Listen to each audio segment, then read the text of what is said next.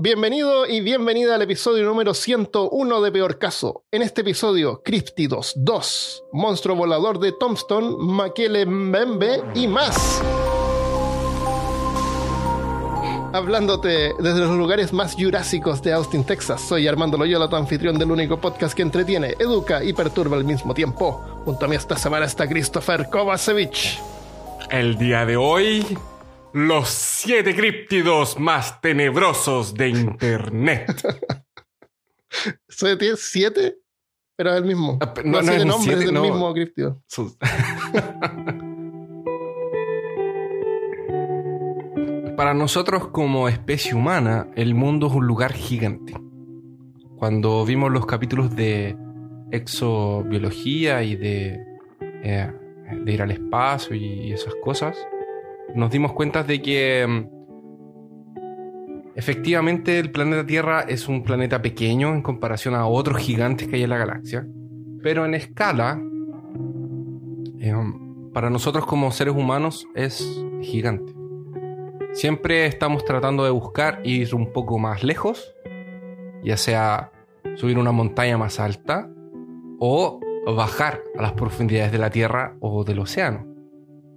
La sensación de descubrir cosas nuevas o de esperar y encontrar algún rastro de alguna civilización diferente, ecosistemas conservados en el centro de la Tierra, tribus aisladas del mundo o incluso animales prehistóricos, son cosas que parecen salir de una revista pulp o de un libro de Julio Verne.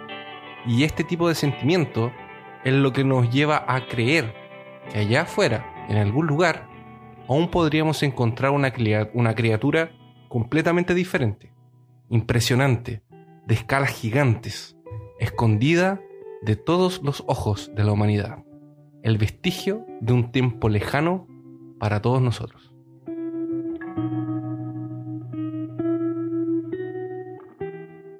En 1938, Marjorie eh, Courtney, Courtney Latimer trabajaba como curadora del museo. ¿Curadora se llama el curator? El que, como que el, el encargado del museo, el director del museo puede ser. Puede ser, yo creo que es director. Director de- ya, vamos a ser como directora del museo East London, que es una ciudad cerca de la costa sudeste de Sudáfrica. Sudáfrica es un país en África. Colonia inglesa y todo eso. Por eso los nombres así como que East London, pero no es London. Los era un, es un pueblo más o menos chico, una ciudad chica que tenía como una costa donde habían pescadores. Los pescadores de la costa la reconocían por sus paseos recolectando rocas, plumas y conchas para su museo. O sea, trataba de juntar cositas para su museo. Eh, y hablaba con los pescadores y les decía que si veían algún espécimen poco particular, le avisaran. Los pescadores la miraban Ah. así, confundidos. Le decía, algún pescado raro. les aclaraba. Entonces, un día cálido de verano, en diciembre de 1938, recibió una llamada por teléfono. Un pescador había encontrado un pescado raro. Bajó, bajó al puerto y revisó las redes del capitán Henrik Gossen. Separando las capas de limo y algas, reveló el pez más hermoso que había visto. De un metro y medio de largo, de color azul marino pálido y manchas blanquecinas, tenía un brillo plateado azul verdoso iridiscente por todas partes estaba cubierto de escamas duras y tenía cuatro aletas en forma de extremidades y una cola bien gruesa. Un metro y medio es bien Es grande. grandote, debe haber pesado harto. Sí. Eh, así que se lo llevó al museo en un taxi. No tenía auto. Y intentó buscarlo en sus libros. Buscó libros y no lo, no lo pudo encontrar. Pero sabía que el pez era especial y tenía que ser preservado. Lamentablemente el museo no tenía ningún sistema de refrigeración. Así que Mm. llamó a la morgue para ver si lo podían embalsamar. Ya. pero se negaron a ayudarlo. No le quisieron embalsamar No. el pescado. Así que trató de contactar a James Smith, un profesor amigo de la Universidad de Rhodes y el único ictiólogo en toda Sudáfrica. Ictiólogo es como experto, experto en peces. Pero estaba de viaje, así que Marjorie le envió un correo con dibujos del pez. Ni siquiera tenían Instagram en ese tiempo. No. Smith respondió rápidamente por teléfono. por telegrama, por telegrama decía, más importante conservar esqueleto y agallas. Y ahí se le acabó el dinero. Porque cobraban Sí, por, por, por, por letra palabra. parece. Por letra o por palabra. Eh, si cobran por palabra, no puede decir así. Más importante es una sola palabra. Si importantísimo. escribo todo junto me cobra una sola palabra. Claro. Eh, después de unos días, cuando el pez empezó a oler mal, Marjorie Latimer no tuvo más remedio que enviarlo a un taxidermista para desollarlo y destriparlo. Así que dos meses después, cuando Smith regresó, eh, Latimer tenía el pez montado así como un pez disecado. Como que uno lo lleva al taxidermista y lo embalsaman. Estaba como embalsamado. Está embalsamado en, el- en ese museo. El profesor era amigo de Marjorie, él cuando llegó. Apenas vio el pez que estaba disecado en una plataforma, se dio cuenta que era un celacanto. Un pez que solo existía en fósiles de hace... lo- los fósiles más jóvenes tenían 66 millones de años. ¡Wow! y, lo, y, y tenía el pez ahí enfrente de él. Así que James Smith, como autoridad científica, nombró al espécimen Latimeria chalupnae por el nombre de, de Marjorie Latimer. Y chalupnae era la- como la boca de un río donde lo habían encontrado, cerca del mar. Así que mm, eh, Marjorie le sonrió, le dio las gracias y al darse cuenta de que ella nunca más en su vida iba a volver a hacer algo tan importante como eso, se echó en un rincón y murió.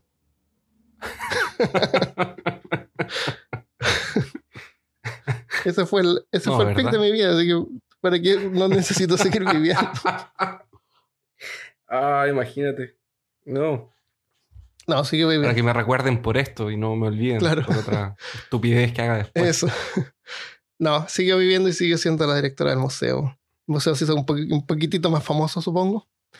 Eh, hoy el lugar se llama, de hecho, también el lugar donde fue encontrado, así en la costa, se llama Latimer's Landing. Y hay una placa ahí, que también le da crédito al capitán Henrik Gossen, que fue el que encontró el pez.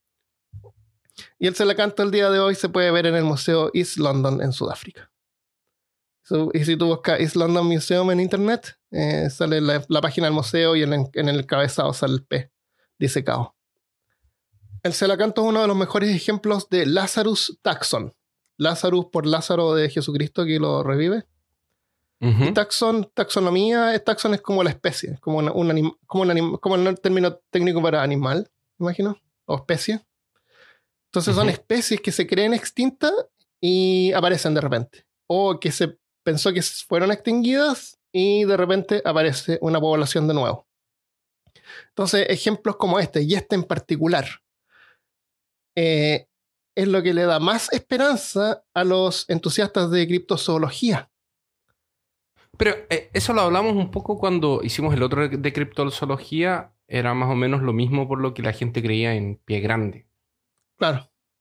Claro que, Que puede haber un, puede haber un- es posible que exista Una población una, en algún lugar. un- una población pequeña, pero tiene que haber siempre una población para que soporte la. Lo, lo mínimo eh, es 50 individuos al menos tienen que existir para que exista una, una, una población estable, lo mínimo. Y lo mínimo de 500 individuos tienen que existir para que su ADN sea saludable y no pase esto como que inbreed, como que empieza a, a echarse a perder el ADN. Ajá. Cuando empiezan a. Claro, tienen que haber por lo menos ah. 500. El- los dinosaurios son de la familia de los saurópodes. Saurópodos. Sí, saurópodos, que sería el Diplodocus y el Brachiosaurus. Eso. Em, ya, entonces eh, te cuento la historia del, del monstruo volador de Tombstone. Claro. Eh, Tombstone, Arizona, es uno de los pueblos más famosos del salvaje oeste. Por. em, ah, ¿dónde anoté esto? Acá anoté esto. La guerra civil en Estados Unidos, la, la- la fiebre del oro, esa como que le llaman la fiebre del oro, pasó entre 1848 y 1855. O sea, por ahí por 1850.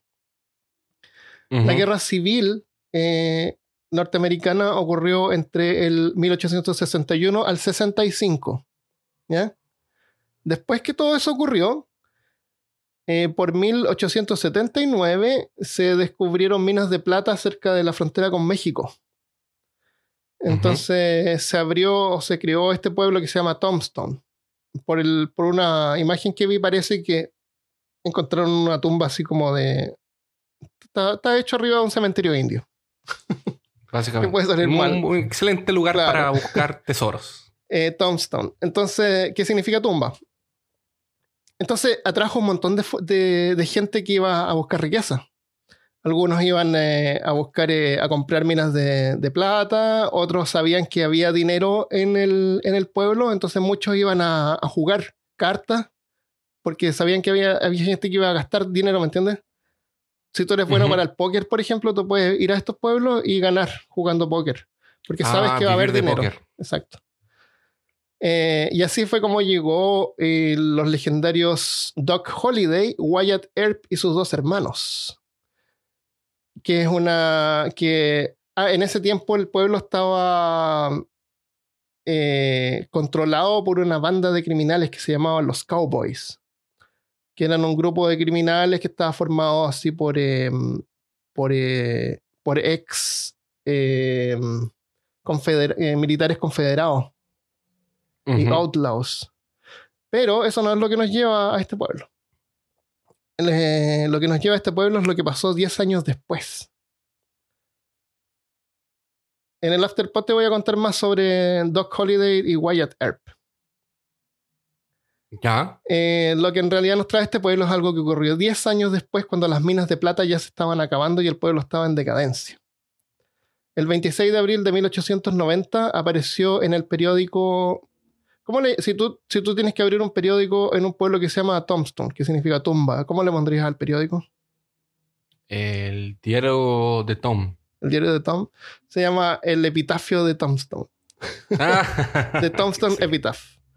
Apareció un artículo que describía el encuentro de unos rancheros con un monstruo volador. Según el periódico, el domingo 20 de abril, dos rancheros regresaban de las montañas de Huachuca como a 60 kilómetros al suroeste de Tombstone, cuando avistaron un enorme monstruo alado descansando en el desierto. La bestia, descrita como un cocodrilo con cola extremadamente larga y alas gigantes, se elevó en el aire para escapar, pero aparentemente estaba exhausta en ese momento y solo era capaz de hacer vuelos cortos. Después de la conmoción inicial, los dos rancheros con rifles Winchester en la mano cabalgaron tras la fantástica criatura después de perseguir al monstruo por varias millas, ya que presumiblemente siguió tomando una serie de vuelos cortos, como que volaba un poquito, aterrizaba, descansaba, volaba de nuevo. Eh, los hombres finalmente lo tuvieron al alcance y abrieron fuego contra la gigantesca criatura. La criatura se volvió para atacar, pero debido a su estado de agotamiento fue fácilmente evadida por los hombres que seguían disparando al animal, que pronto se echó y quedó inmóvil igual que Latimer. No. Los rancheros se tomaron un tiempo para examinar y medir su extraño trofeo. Desde la cabeza a la punta. Y aquí traduje las medidas a, metros. Pero. ¿Tiene sentido que en esa época la gente no andaba con winchas de medir? Claro. Entonces, como que ya un pie que es como que uno extiende el, dedo gordo y el meñique. Es como un pie. Eso te sirve como para medir. O un codo también usaban en Chile, parece. Antiguamente. Sí, los codos. Eh, y esto es lo que aparece en el artículo. Dice que desde la cabeza a la punta de la cola medía 28 metros. 28 metros es como un cuarto de cuadra. Es gigante. Es gigante. Y, el, y un diámetro es como el torso, supongo, un metro 27 centímetros. como el torso no es tan grande. O sea que la cola tenía como 8 metros. De la cabeza a la, la, la, Claro, más o menos el, animal solamente tenía dos pies a una corta distancia desde donde las alas estaban unidas al cuerpo. Solamente la cabeza tenía dos metros y medio de largo, con mandíbulas gruesas, con dientes rectos y afilados, y ojos del tamaño de un plato de comer, que sobresalían de la cabeza. La envergadura de la bestia eran asombrosos 49 metros entre las puntas de las alas, con las alas extendidas es demasiado grande. 49 metros de largo. Es, demasiado grande. Demasiado grande. el problema de ese es que ya es- escala lo, lo que podría ser real. es ridículo la, la- la medida, sí. El, el cuerpo del animal no tenía pelo ni plumas, solo piel lisa que era fácilmente traspasada por una bala. Las alas eran membranosas, casi transparentes. Eran membranas casi transparentes. El artículo continuaba. Uno de los rancheros llegó a Tombstone para obtener suministros el viernes 25 de abril y ambos contaron su historia y anunciaron su intención de regresar a desollar al monstruo y que varios hombres prominentes esperaban volver al, devolver el cuerpo a Thompson antes de que fuera despellejado y enviado al este para que los científicos lo examinaran. Ese fue el artículo que apareció y después de ese artículo no hubo ningún seguimiento. Nunca más se habló, se habló sobre el monstruo de Thompson en ese periódico. Esa fue la última vez que ese reportero. Exactamente. Misteriosamente Tal desapareció. vez. Oye, en una de esas, eh, él era un escritor de cuentos pulp y Parece, ¿no? vio este, este nombre, que era un epitafio de Thompson. Y él pensó, ah, debe ser una revista de, Pues, pulp. claro. Voy a mandar el mío. Claro. El- este tipo de historias aparecían con frecuencia en los periódicos en ese tiempo. Y les llamaban a Snake Tales. Snake como culebra, pero escrito así como Snake, con, con una I. IK, así como Snake. Como mal escrito. Ya. Ajá. Porque era para aclarar de que la historia era una historia espectacular y posiblemente solamente para entretenimiento. ¿Me entiendes? Ah, ok. El problema Sí, es que entendí. estos Ah, artículos en ese tiempo se republicaban en otros periódicos y no siempre indicaban que era una historia fantástica. Entonces, es como dices tú, publica- publicaban cosas así que aparecían en revistas pulp, pero no decía que el origen. Pequeño detalle. Entonces, varias, varios, tom- y, y- y la gente no era muy educada en ese tiempo, varios se tomaban esas historias como hechos reales. No hay existencia conocido del artículo original en el Tombstone Epitaph, pero se sabe que en ese momento el periódico no contaba con tecnología para incluir imágenes o fotografías, era solo texto.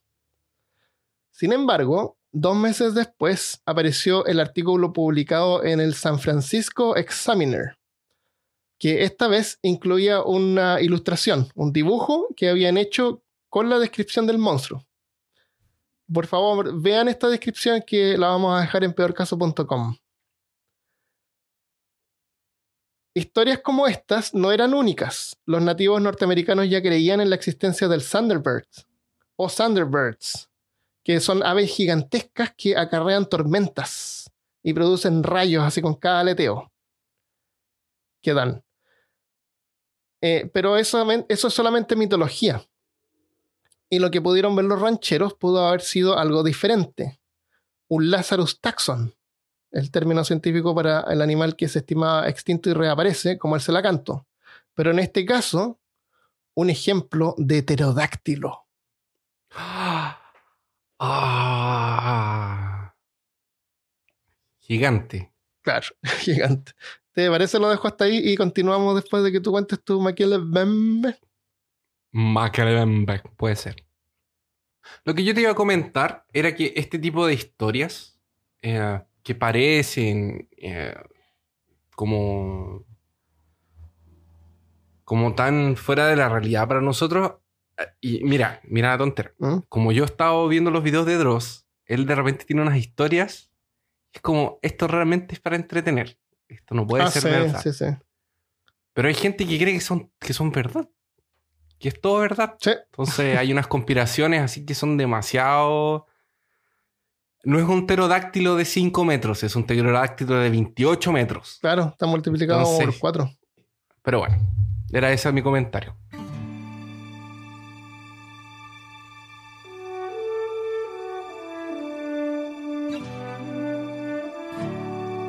Cuando el doctor Roy McCall tomó el mapa y vio que uno de los lugares se encontraba en blanco y tenía una inscripción que decía información insuficiente para dibujar el terreno.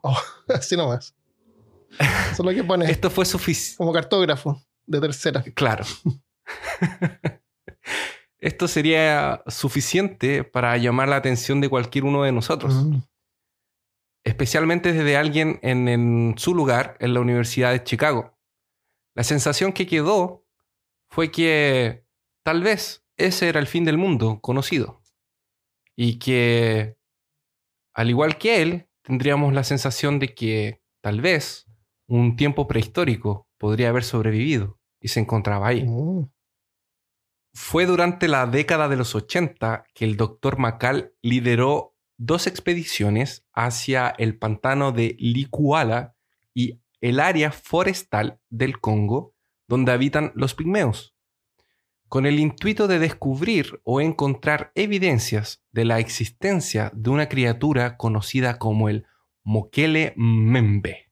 Es, es divertido decir ese nombre. Oh. Y la traducción es el que interrumpe el flujo de los ríos. Ah, sí. Imagínate el tamaño de la criatura. O sea, se echa así en el agua a refrescarse y, y no sigue pasando agua. Casi. Oh. O, o se pone a tomar agua y deja de pasar agua. Y se, toma pone toda así la... la boca nomás. Y le entra así el, el flujo del río Entra el- completo. Exacto. Qué práctico. Esta criatura es descrita como un gran reptil con un largo cuello y una larga cola. Y a pesar de ser un herbívoro, se dice que ruge agresivamente si uno se aproxima. Algunos, incluso, dicen que posee un cuerno con lo que atacaría y mataría animales como elefantes e hipopótamos. Mm.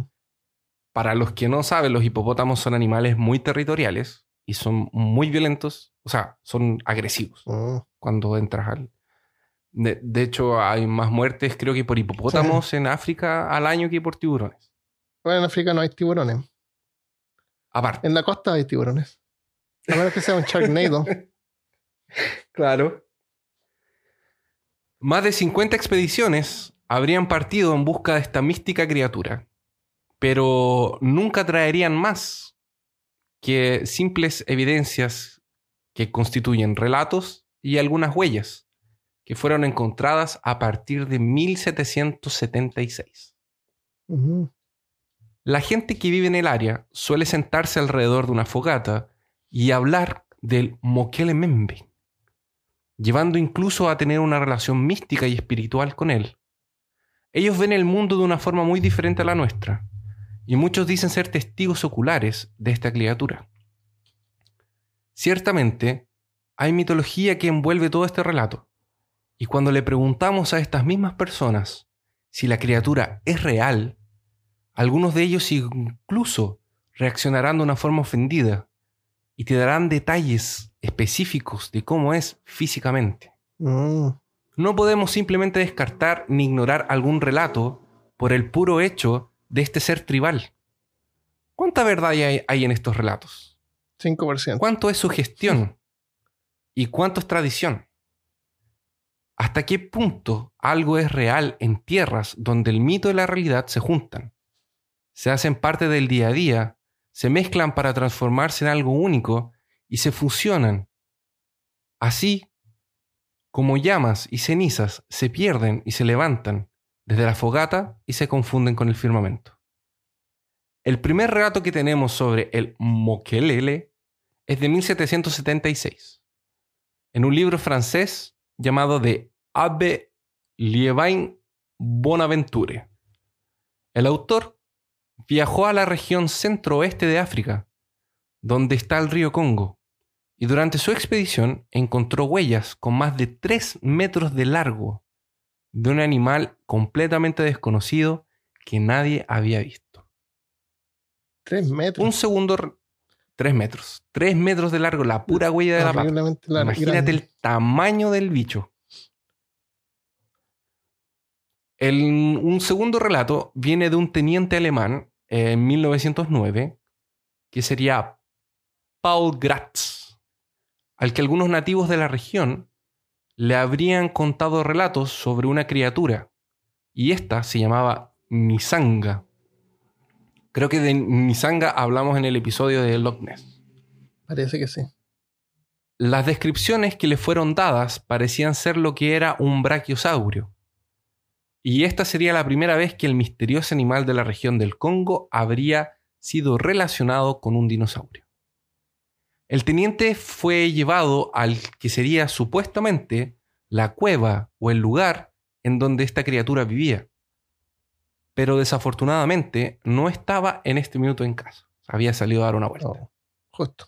Probablemente había salido a comer o al río a tomar agua, a bañarse. En este lugar fue entonces que el teniente Paul notó la falta de hipopótamos en la región, ya que por características de la misma deberían existir varios.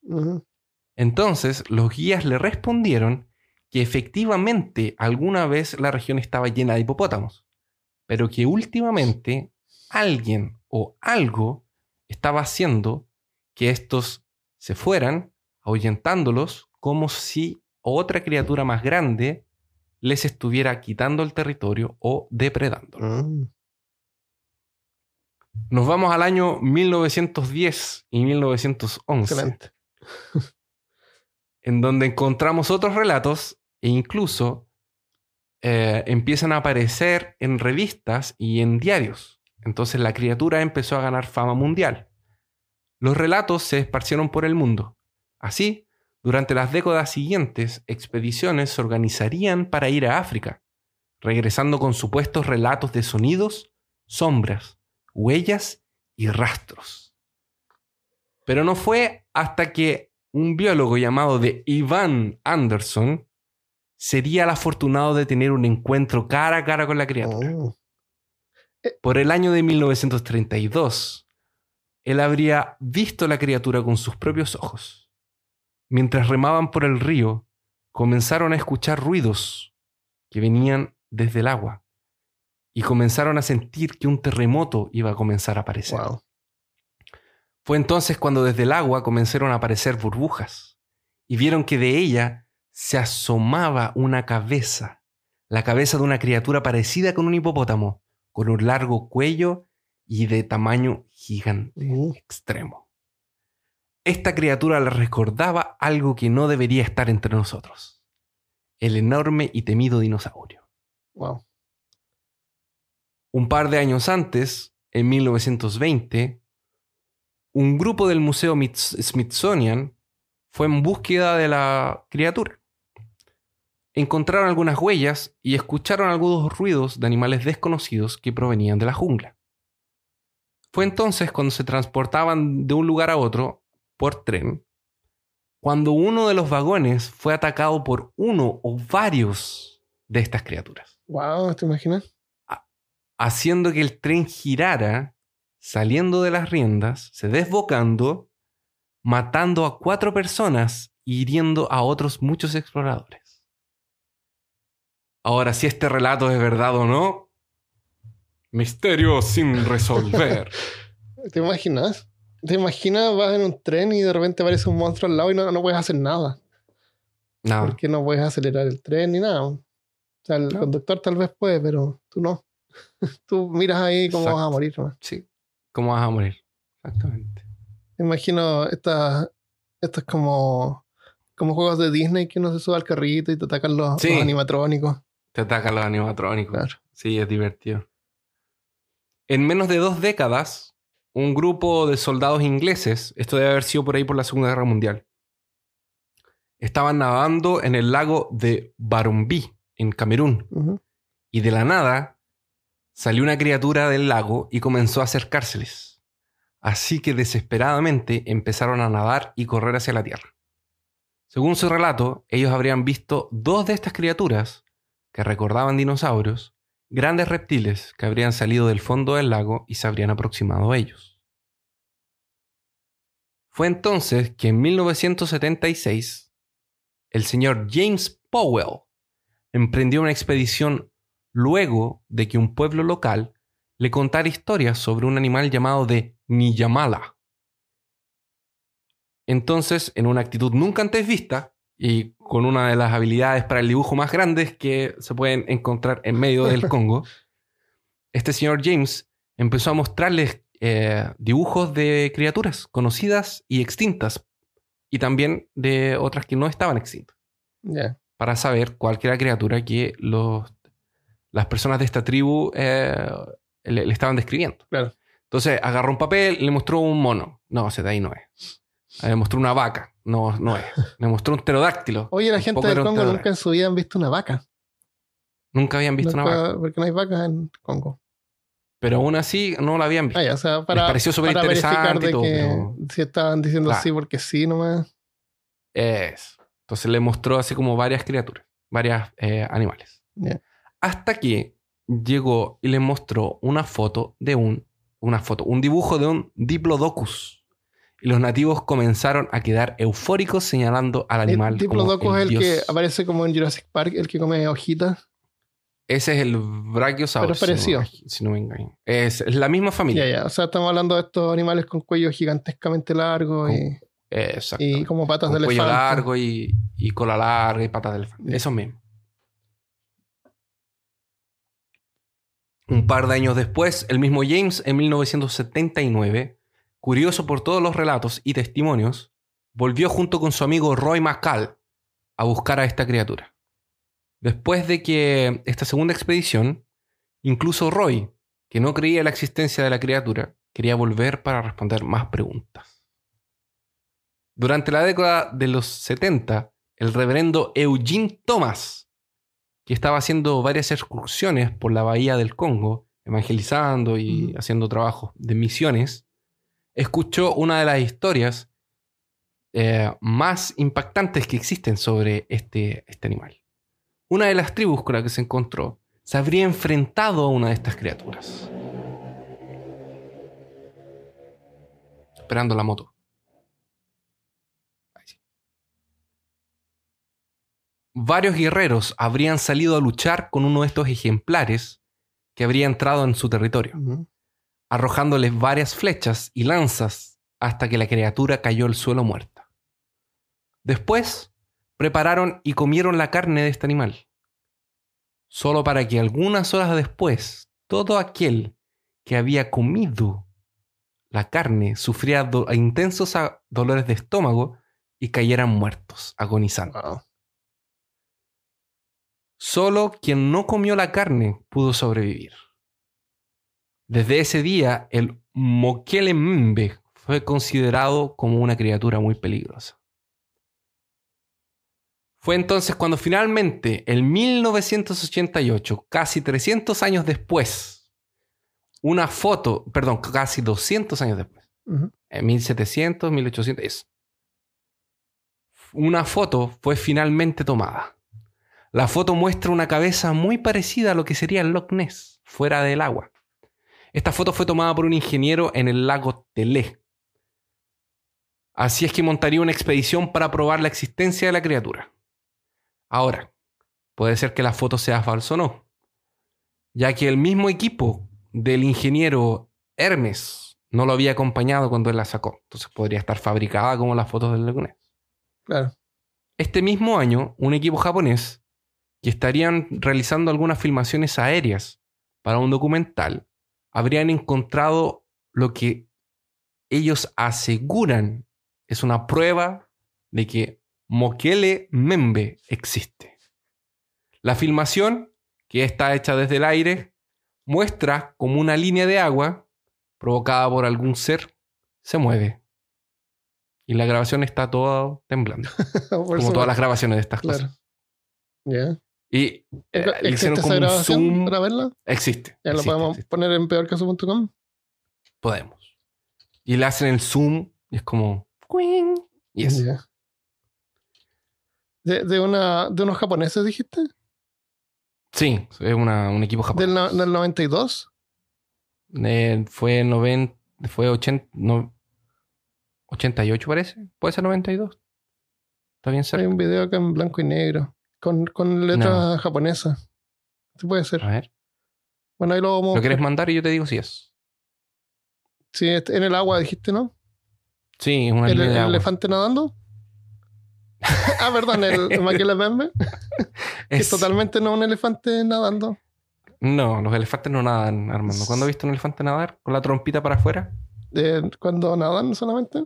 No es un elefante nadando, Armando, es el moquele bembe. Ah, Estás destruyendo mi teoría. Un- ok. Estoy contando toda una historia para que. con, dándote pruebas fidedignas alrededor del tiempo. Entonces llegamos a 1999, donde la tecnología ya estaba un poco mejor y donde las expediciones ya estaban un poco mejor organizadas. En donde el diario de Londres publicaría una materia sobre este animal. En este reportaje se aseguraba que los miembros de la tribu llamada Kabonga habrían matado un ejemplar. Uh, Entonces, habrían matado un ejemplar de un animal totalmente nuevo y desconocido, que el diario lo relaciona con el Mokele Mbembe. En 2004, el doctor Peter Beach fue hasta la región donde habría encontrado una huella y habría incluso tomado un molde de yeso para ser estudiada. Cerca de la huella, algunos árboles no tenían hojas en las copas, lo que podría significar que una criatura habría estado comiendo estas. Y claro, la criatura debería ser más o menos del tamaño de una jirafa o de un dinosaurio para alcanzarla. En, 19 en- en 2009 salió una teoría nueva en donde estas criaturas serían reptiles grandes que hibernarían durante algunos periodos de tiempo cuando las aguas de los ríos estarían más bajas. Y por esto los avistamientos serían periódicos y en algunos momentos de la historia solamente.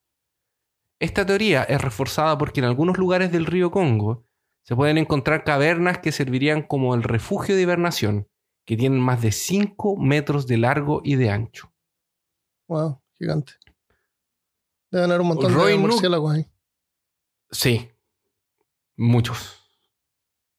Rory Nugent escribió un libro que relató su experiencia cuando viajó al Congo a buscar al Mokele Membe. Su libro se llama Drums Along the Congo, que sería como eh, tambores along, es como Por- a, tra- eh, a través de... Claro, a- claro. Drums a través del, del- eh, tambores a través del Congo. Y él dice haber visto una curva elegantemente moviéndose a través del agua. Él cree que podría haber sido la cabeza de la famosa criatura, pero también su mente escéptica lo hace cuestionarse si el hecho de que los guías empezaron a gritar, apuntar y hablar sobre un dios bestia sería parte del show si acaso era alguien con aletas de nado tirando un pedazo de madera a través del lago. Oh, Él no tendría, no está seguro si podría hacer eso o lo otro. A lo mejor los, Porque los- indígenas habían hecho un animatrónico para los turistas. Exactamente, porque llevar extranjeros en expediciones tratando de encontrar a Ah, Mokele Membe claro. es una buena opción para hacer dinero.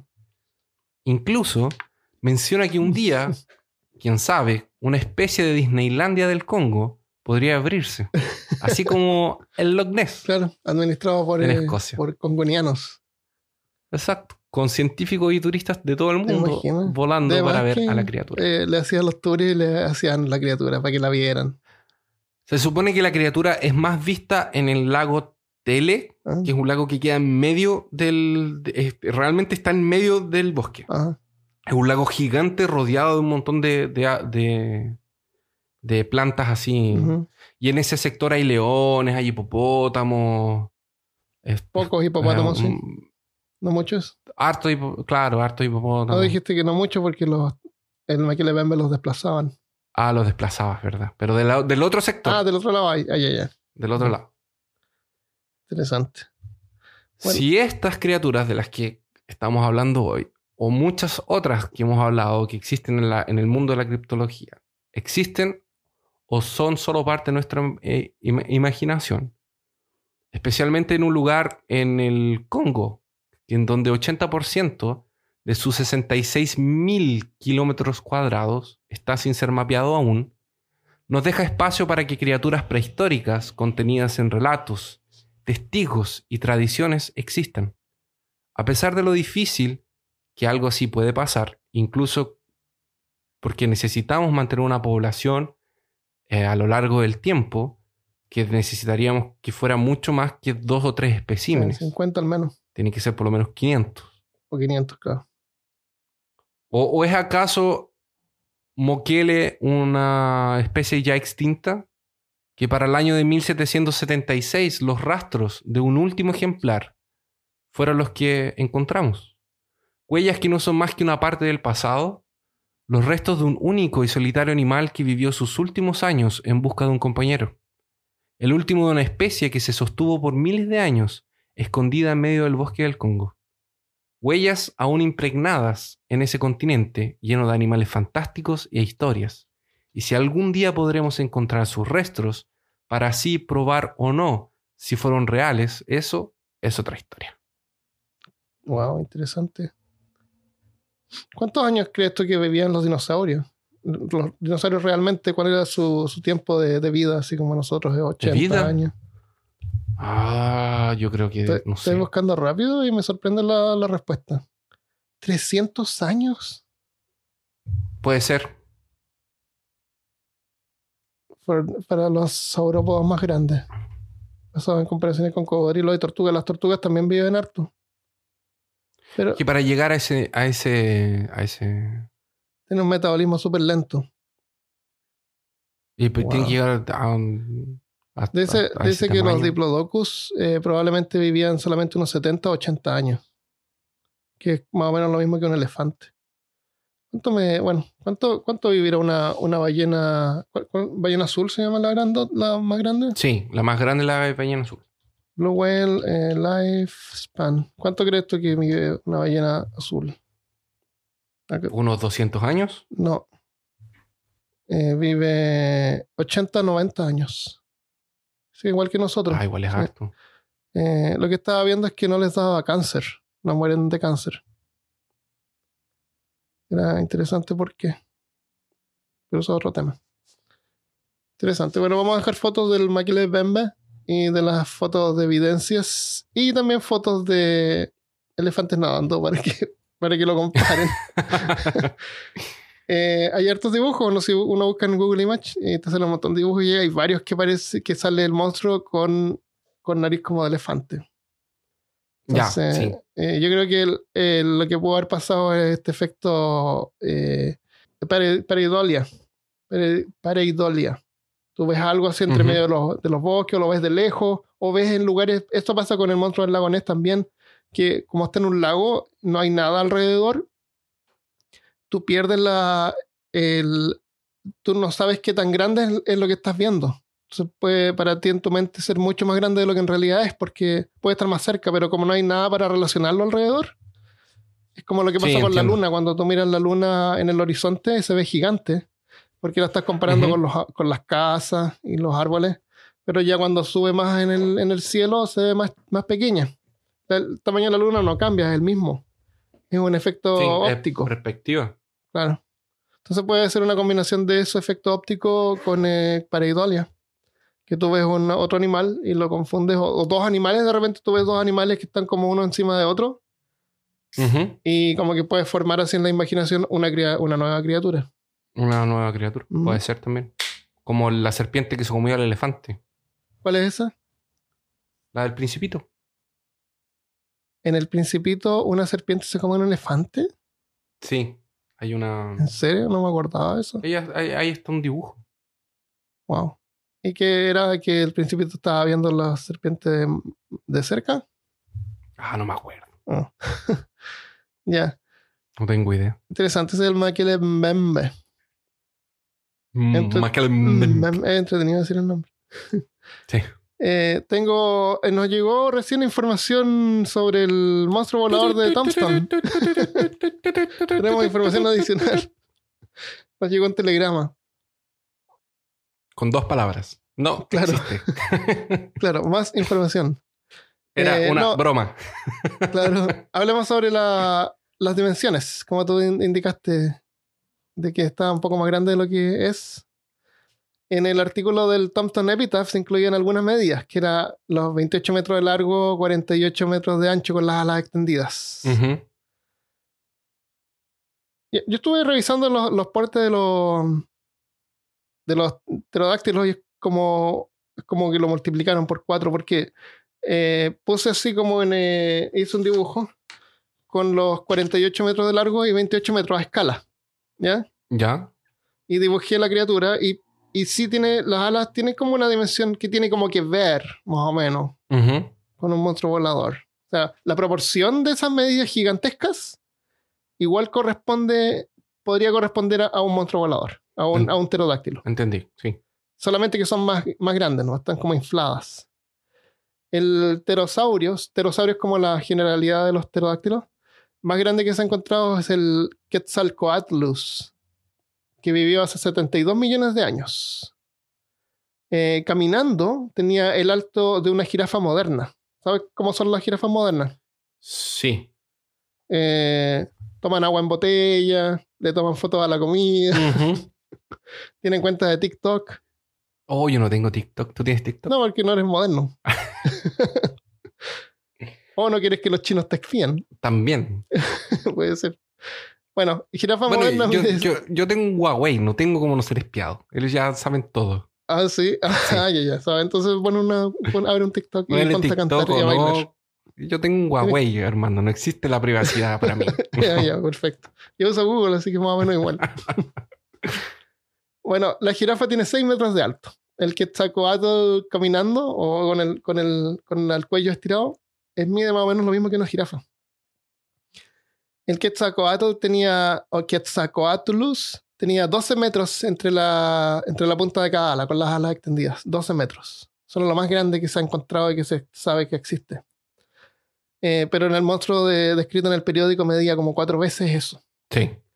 A pesar del tamaño, la historia tiene algo de mérito, según el investigador del oculto John LeMay, en su libro Vaqueros y Saurios, que él dice que le puso saurios en vez de dinosaurios, porque describe algunas criaturas que pueden no ser exactamente dinosaurios, y quería que la comunidad científica lo tomara en serio. Pero sus libros incluyen también Vaqueros y OVNIs, Claro. que no es algo que la comunidad científica tome tan en serio, así que creo que da igual. Eh, pero desde el punto de vista escéptico, el libro tiene al menos el mérito de no usar excusas paranormales demasiado. O sea, el punto de vista de él es que es eso, pues, lo del Selacanto, que hablamos de que existen estos, como tú dices, el Congo, él también habla del Membe. Está sin explorar y no sabemos lo que puede haber ahí. Y así como el Selacanto se descubrió que todavía existe, ¿por qué no a lo mejor algo más grande? Eh, dentro de lo más creíble en la historia del epitafio de Tombstone es que la criatura tenía problemas para salir volando, que es como se esperaría que tuvieran estos gigantes. Los pájaros grandes generalmente tienen como que demoran más en poder elevarse.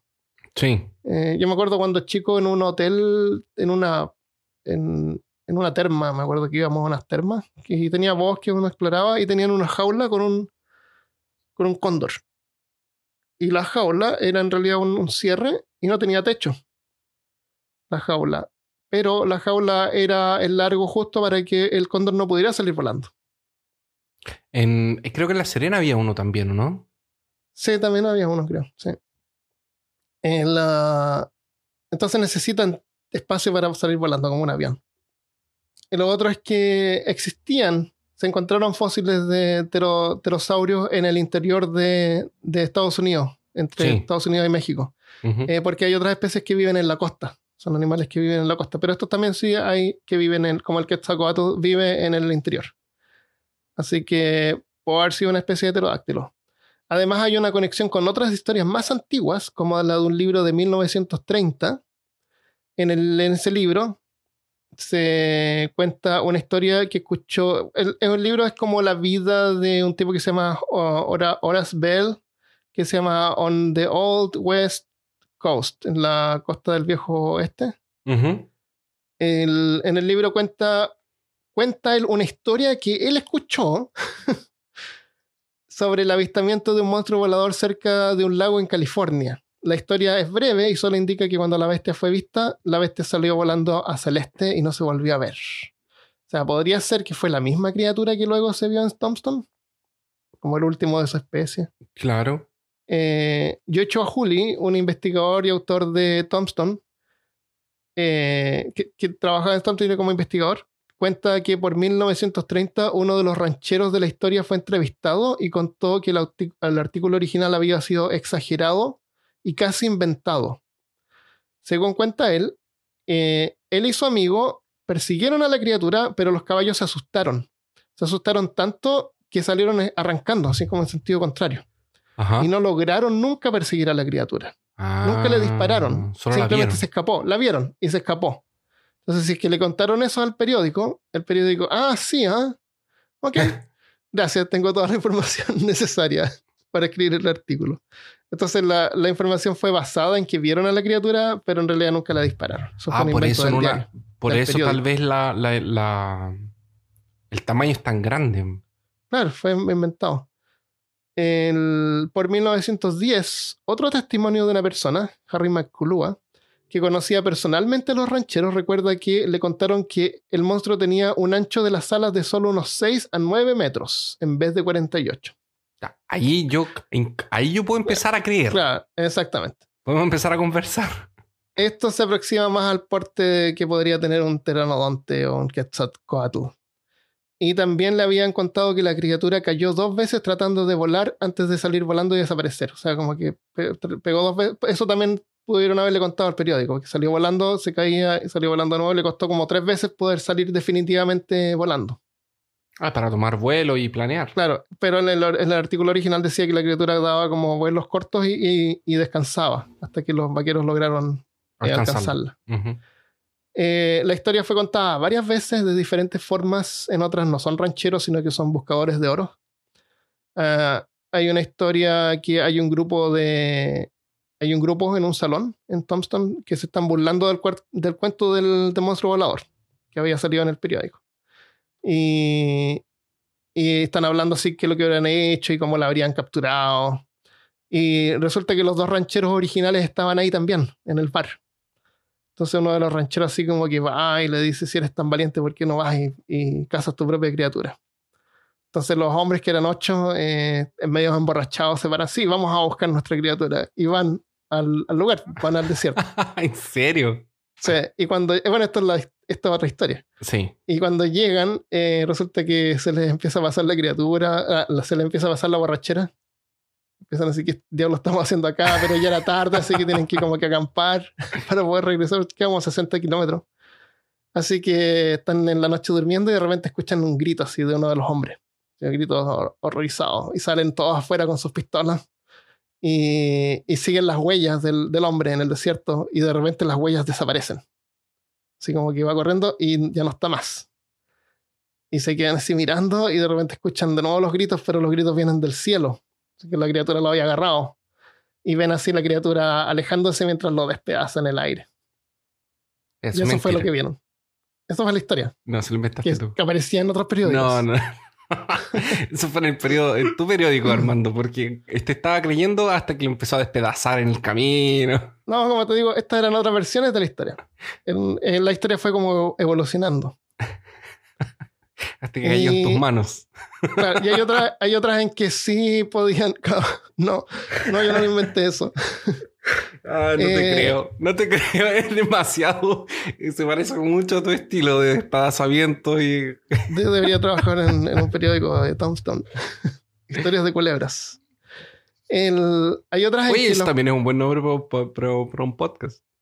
historias de culebras. Nicky Tales. Sneak Tales, pero Sneak así como Sneak. S-N-I-K. Eso.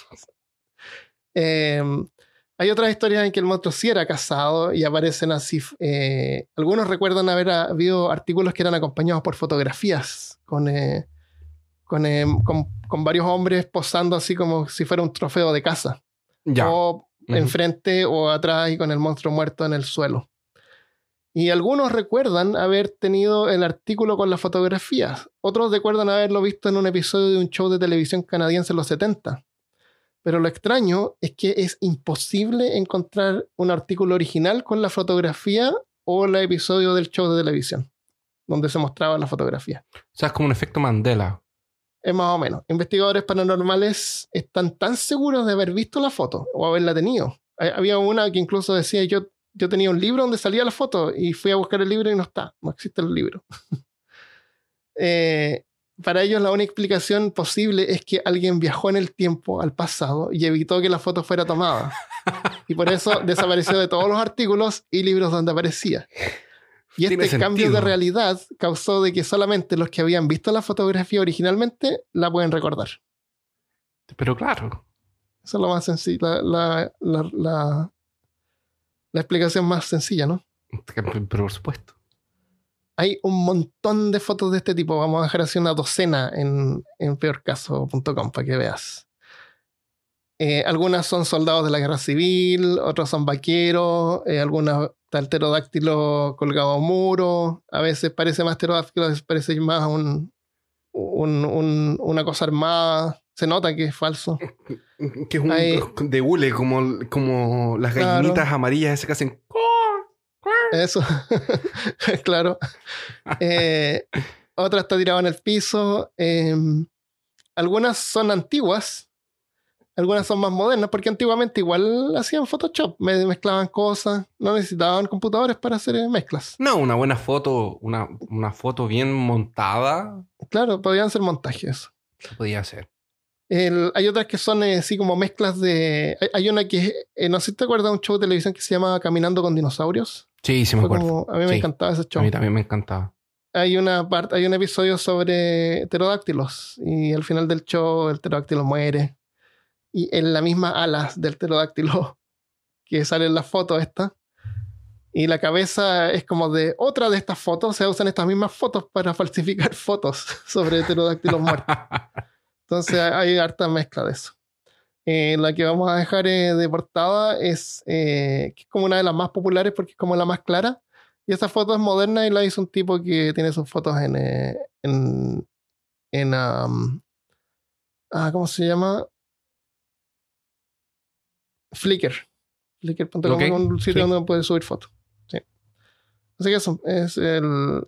¿Podrían existir dinosaurios todavía?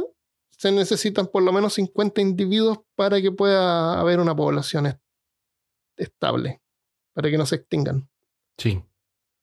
Eh, con la- toda la tecnología que existe ahora, que toda la gente tiene teléfono, eh, hay satélites y todo eso, monstruos tan grandes deberían por lo menos haberse encontrado restos y nunca se encuentran restos. También. Así que murieron. claro. Sí. Lo otro de las memorias falsas es que uno ve tantas de estas fotos que después puede pensar de que la vio en algún artículo antiguo. Sí, nos, no. confundimos. Sí. Así que la memoria es frágil, no hay que confiar en la memoria. Y quién sabe, si el Celacanto fue descubierto después de 60 millones de años, a lo mejor podría haber otra cosa más. Tal vez no tan grande, pero tal vez algo en el mar, por ejemplo, que está tan inexplorado, o en el Congo.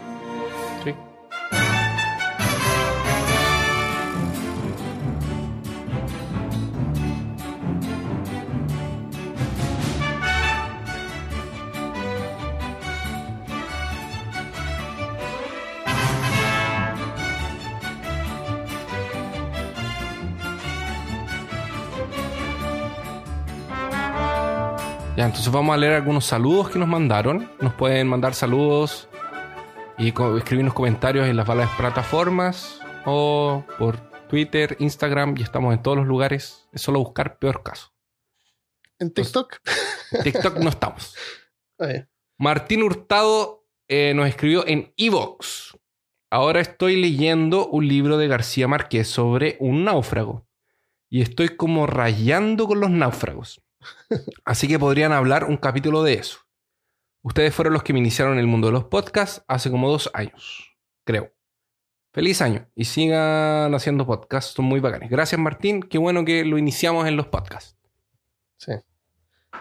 Oye, pero historias de sobrevivencia no es una mala idea. No, mala idea. No. Sí, buena idea, podríamos hacerlo. Siempre hay gente que se queda como tres años en una isla. A mí me encanta, o sea, no me, o sea, es desafortunado, desafortunado, pero es una historia que es diferente ese tipo que se quedó atrapado en una cueva y se tiene que cortar su propio brazo. Es. Es horrible la experiencia. Me acuerdo cuando él lo cuenta, hay un video donde él lo cuenta a alguien y se pone a llorar. Es un- y, y tú sientes la angustia de que debe haber sentido en ese momento. Horrible el dolor y, y la- el, el- el desafío psicológico que debe haber tenido. Sí. y físico y todo. Es como. No, no creo que haya una persona que haya pasado un peor momento que él. Largo también, en tiempo, es, es- es horrible. Lo peor. Es el peor caso, así que sí, tenemos que hacer un episodio sobre eso. Sí, este, este, este- Terrible. A mí me gustan más eh, historias de expediciones que se pierden o cosas Ah, así. sí, sí, sí, también. sí.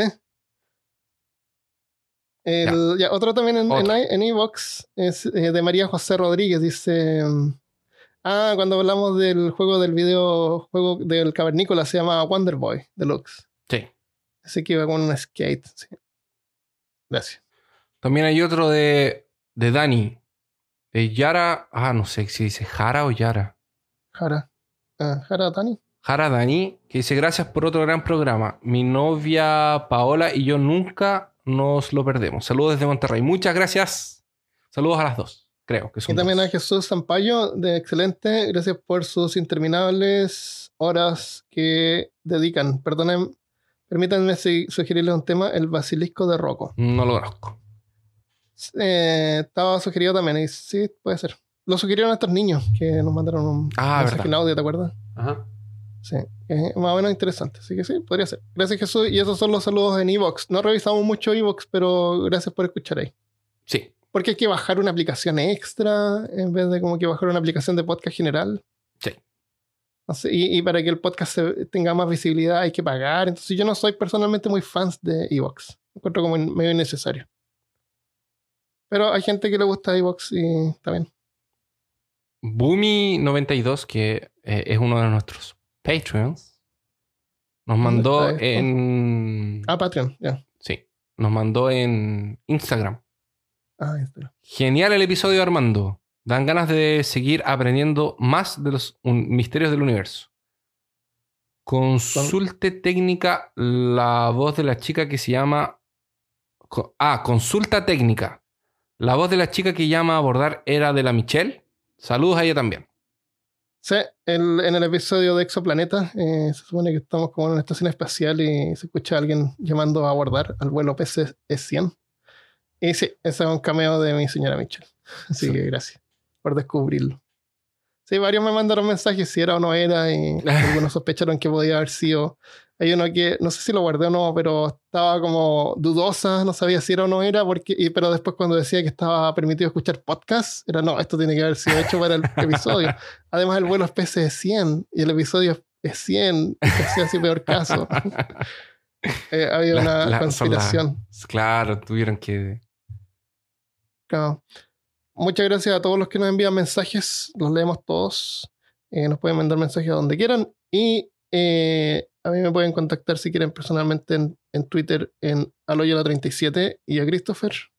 Es Christopherst con K. Ya, lo dejamos hasta acá. Vamos a conversar un poquito más en el Afterpod. Quiero comentarte sobre eh, porque el, el pueblo este en Thompson, en Arizona, porque también es famoso por estos pistoleros. Ujú. Y no sé, otra cosa. Así que si son Patreon, se quedan. Si quieres apoyarnos, puedes ir a patreon.com slash peor caso y suscribirte desde un dólar al mes. Puedes escuchar eh, contenido adicional que no es sobre el tema, sino que generalmente comentamos alguna película que puede o no tener que ver con el episodio. O sea, no te estás perdiendo de nada, pero si nos quieres tener ahí también eh, por unos minu- minutos más, nos puedes apoyar y escucharnos en el Afterpod. Así que muchas gracias a todos y nos vemos la próxima semana. Adiós. Adiós.